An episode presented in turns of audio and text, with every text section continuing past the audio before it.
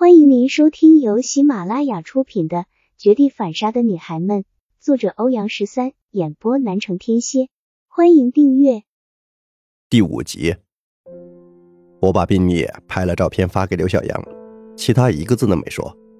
说实话，我现在很想揪着刘小阳的衣服，狠狠扇他几个耳光，再用世界上最恶毒的语言诅咒他。可我不能，现在不是时候。我的行李还在他们家，这里远离城市，我没有一个相熟的人。要是直接撕破脸，我甚至都不能保障自己能不能全身而退，以及我心底暗暗藏着一份可笑的希冀。也许那只是小护士得不到刘小阳家的认可，故意诽谤他们。毕竟，刘小阳跟我在这一起的两年，从未流露出对任何女性轻佻下流的态度来。他从不用那种态度对待女人，那等于贬低他自己。在等待刘小阳回复的几分钟内，我快速回顾了一下跟他相识的点滴。他是我的学长，又是学生会主席。有一次，我去老师办公室提交贫困生申请补助的资料，老师看了我的手机一眼，说：“你这个样子不像贫困生啊。”那是个苹果手机，虽然旧了。但到底不像贫困生该有的电子产品。刘小阳当时也在办公室，他为我出头了。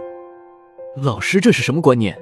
贫困生就应该穿打补丁的小碎花褂子，踏着草鞋，连手机是什么样子都不该知道吗？学校给贫困学生帮助，不就是为了让他们过得跟其他普通同学一样吗？我当时恨不得给他鼓掌，这是个多么自信的男人啊！他就能毫无顾忌地说出这些我从来不敢说的话来，即使我的心里是这么想，可老师不但没有责怪他，反而让我顺利地通过了申请。在那之后，他经常有意无意地把一些学生会的工作交给我，我们一起参加活动，一起去图书馆，一起吃饭。要说我不懂他这样对我是什么意思，那未免有些表。我只是感到意外。从小到大，除了学习成绩好一些，我浑身上下再无任何出众之处。在那么多漂亮的学妹当中，我竟然吸引了眼前这个自信而俊秀的学长。面对他的表白，我羞愧而惶恐。我说我不够好。他抱住我说，跟他在一起之后会变得很好，更好，最最好。我告诉他，六岁那年我母亲过世。父亲为了方便找下一个暖被窝的女人，打算把我和我姐姐当中的一个寄给大城市里没有生育能力的姨妈。虽然那时候我们年纪小，但我也知道人要往高处走的道理。我想给姨妈做女儿，可姨妈来我们家挑选的那天，我一声不吭。我知道自己太普通了，相比漂亮伶俐的姐姐，我显得木讷愚笨。果然，姨妈抱走了姐姐。从此，我跟姐姐走上了不同的生活道路。父亲再婚之后，我的日子不出所料的越来越艰难。等弟弟出生后，我已经失去了自己的卧室，变得无家可归，更别提上学了。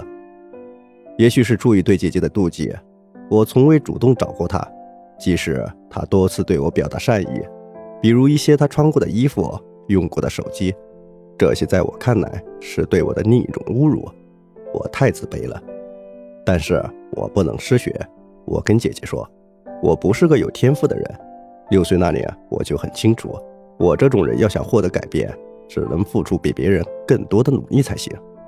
往后我的每一步几乎都没有超出自己的预期。为了考大学，差点熬掉了小病。姐姐随手淘汰的苹果手机，是我打一个暑假的苦工也挣不到的东西。我永远都是先付款后消费。我休想得到任何意想不到的东西，除了刘小阳。当他爱我时，我觉得他简直像是上天看我苦熬了十几年给我的额外恩赐。现在我清楚了，哪有什么恩赐，分明是我刻在骨子里的自卑引来的受虐者。刘小阳的回复姗姗来迟，充满委屈。青青，你是我的第一个女人。你很清楚这一点，所以你这个病是怎么来的？他是在质疑我过往交友史的不干净，这让我彻底打消了先前的犹豫和心软。